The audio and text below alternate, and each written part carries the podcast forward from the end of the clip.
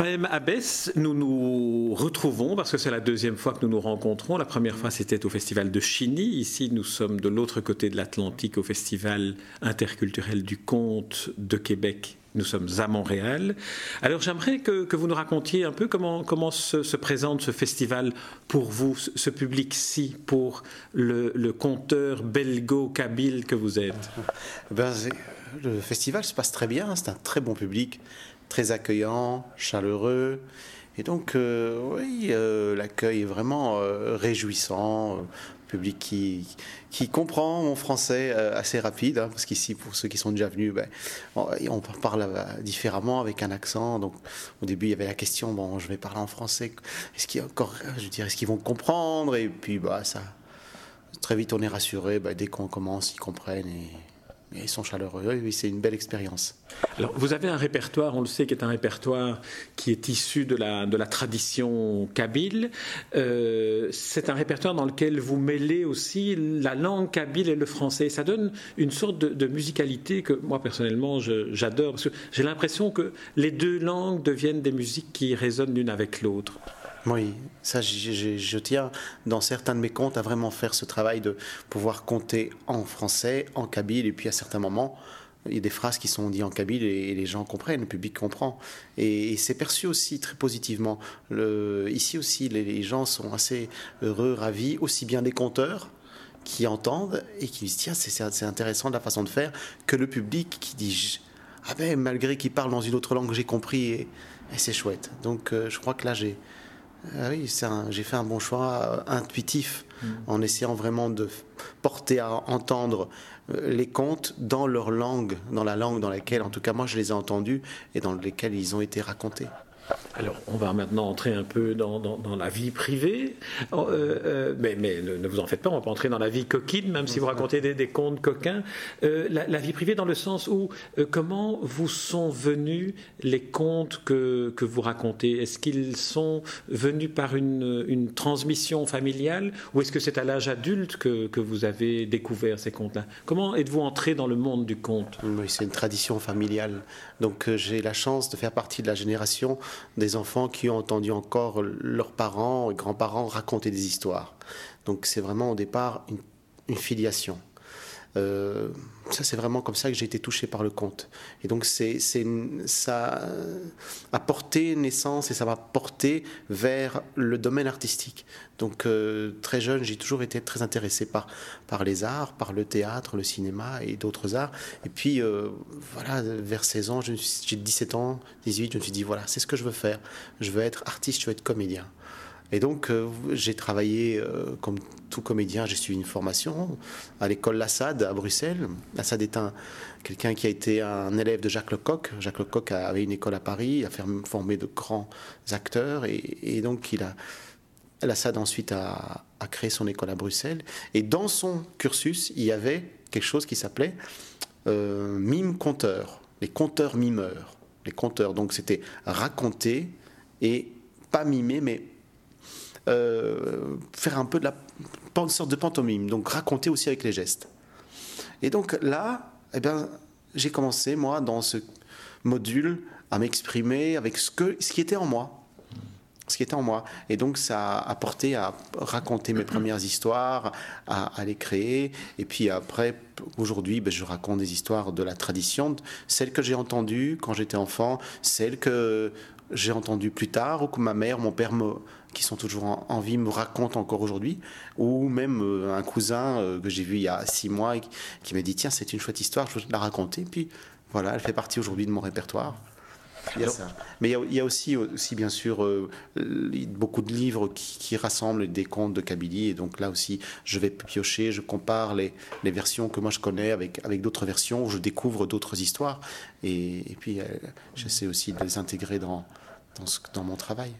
On a le sentiment, quand on voit un conteur comme vous, qui travaille dans la sobriété du dispositif scénique, avec euh, un peu de lumière, un jeu de lumière et, la flûte que, vous jouez en, entrant, on a l'impression que c'est un art qui est un art très solitaire, sur scène évidemment, mais aussi dans, le travail préalable, au moment où vous, vous répétez.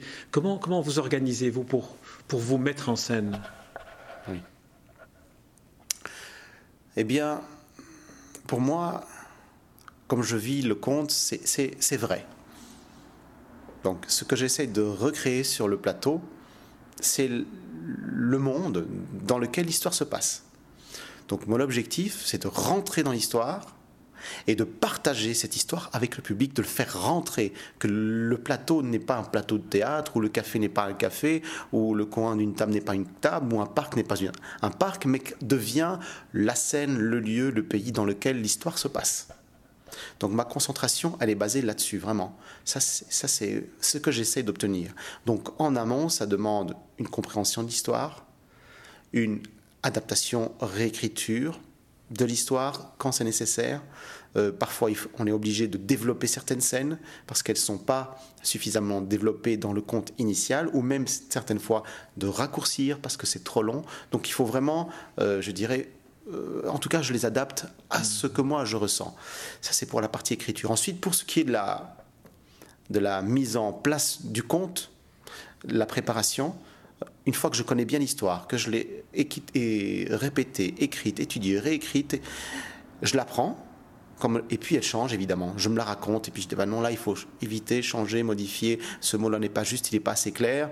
Et puis je la raconte à ma petite fille quand c'est possible, quand c'est pas des contes coquins, parfois qu'elle entend malgré tout, ou, à mon épouse. Et puis là je sens les choses. Ensuite quand ça passe sur le plateau, ou euh, sous dans un parc, c'est là vraiment je dis que je mets, je mets vraiment le pain au four. Donc ça veut dire qu'il est cuit.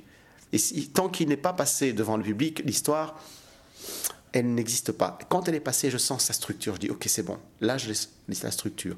Et donc, la mise en place, la mise en scène du conte, j'ai la chance d'avoir, comme beaucoup de gens d'Afrique du Nord, de parler avec mes mains, une gestuelle. Donc, c'est spontané, en fait. C'est vraiment spontané. Euh, c'est en moi, et donc, ça sort comme cela. Donc, je me rappelle avoir vu un scientifique qui racontait une expérience scientifique, un Algérien kabyle, et bien il parlait comme si c'était une histoire. Donc, euh, c'est vraiment décrit comme ça. Donc, c'est tout à fait euh, spontané. Mais, en ayant fait ce travail avec l'Assad euh, sur la gestuelle, le corps, quelle est la première chose qu'on voit chez un comédien quand il entre sur scène? C'est son corps, sa présence.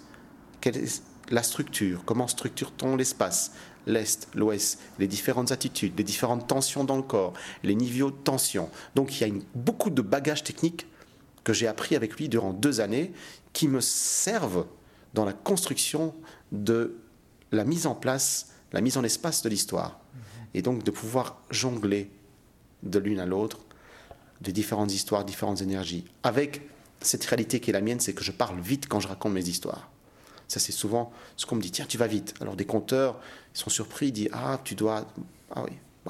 Mais d'autres, ah non, c'est très bien, tu vas. enfin, enfin, on n'est pas obligé de rester. Donc, chacun raconte et vit comme il veut. Mais moi, l'objectif, c'est vraiment donc refaire, reconstruire, revivre sur le plateau l'histoire. Elle est là, elle existe, et je la partage avec vous. Et c'est vrai. Alors si on revient un peu plus en, amont, comment se fait dans, toute la, bibliophilie, je dirais, de la, du conte kabyle ou des autres contes, comment faites-vous le choix? Comment sentez-vous que tel conte vous convient et tel conte conviendra à votre répertoire? Hmm. Ça c'est une bonne question. Alors, eh bien, l'histoire me touche, l'histoire me parle et l'histoire m'amuse. Si l'histoire m'amuse ou éclaire ma vie, ma vision euh, d'un point de vue différent, alors à ce moment-là, pour moi, euh, eh bien, c'est évident. Il faut essayer ça. Et cette histoire-là, il faut l'essayer. Il faut travailler dessus. Alors, ça m'est arrivé de, travailler euh, sur des histoires et de pas trouver la porte d'entrée. Puis je sais que, allez, ce n'est pas grave. De toute façon, ça va se mettre. Travail, c'est un travail. C'est pas comme ça que ça, les choses ne viennent pas comme ça. Donc, il faut s'y atteler, travailler, essayer, et en travaillant, bon ben, ça s'affine. Mais c'est des histoires que vous avez euh, essayées, puis vous êtes rendu compte qu'elles ne convenaient pas, et, pourquoi, si tel est le cas? Oui, il y a eu une histoire que j'ai travaillée et que ouais, je ne sentais pas cette histoire-là. J'ai passé deux semaines à travailler dessus, puis j'ai dit non, celle-là, je la sens pas. Je la racontais, les portes s'ouvraient pas, l'imaginaire non plus. Je dis, écoute, allez, mets-la de côté, c'est que c'est pas le moment, et puis, puis, puis tu verras. Euh, voilà. Et puis quand ça c'est pour. Puis quand je me suis attaqué à mes contes coquins, là par contre c'est comment raconter ces histoires, comment parler de de, pénis, euh, de, de, de, relations amoureuses euh, et tout ça sans tomber dans, ce qui, le côté un peu graveleux, vulgaire. Donc c'était quand même un questionnement. Et donc j'ai essayé de trouver en fait ce qui pouvait être émouvant dans les histoires. Donc il y a des situations où, qui sont crûment expliquées, mais ce qui est important, c'est pas l'érotisme, mais c'est qu'y a-t-il d'émouvant dans la situation? Alors l'émotion peut être une émotion comique, ou peut-être une émotion, je dirais, de tristesse ou de, de maturité de la situation. Alors je la fabrique pas, je raconte et c'est le public qui le perçoit, qui le vit comme cela ou comme cela.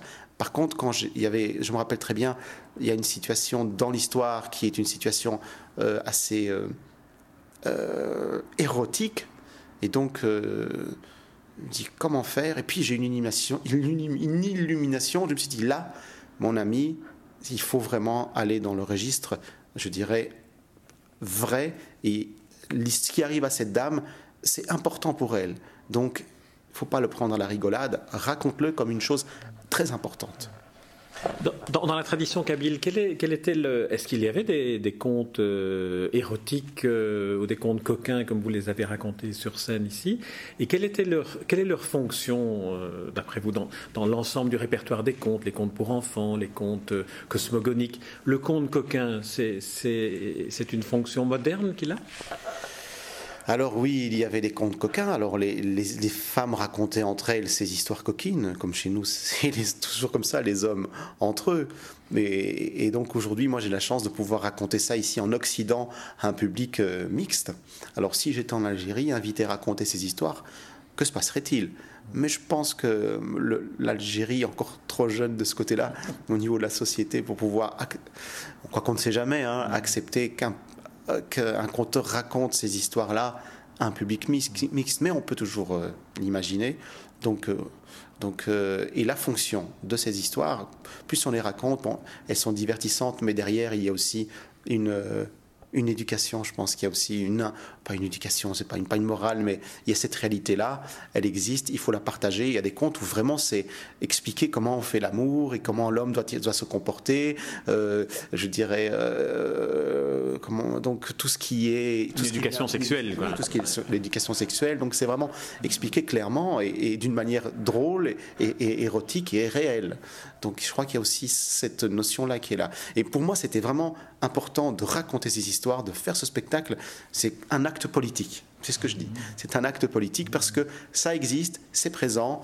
On, nous sommes, nous, des êtres humains comme tous les autres. Nous faisons l'amour. Nos parents ont fait l'amour pour que nous soyons là. Ceux qui l'ont oublié ou qui ne veulent pas le voir, je leur rappelle. voilà.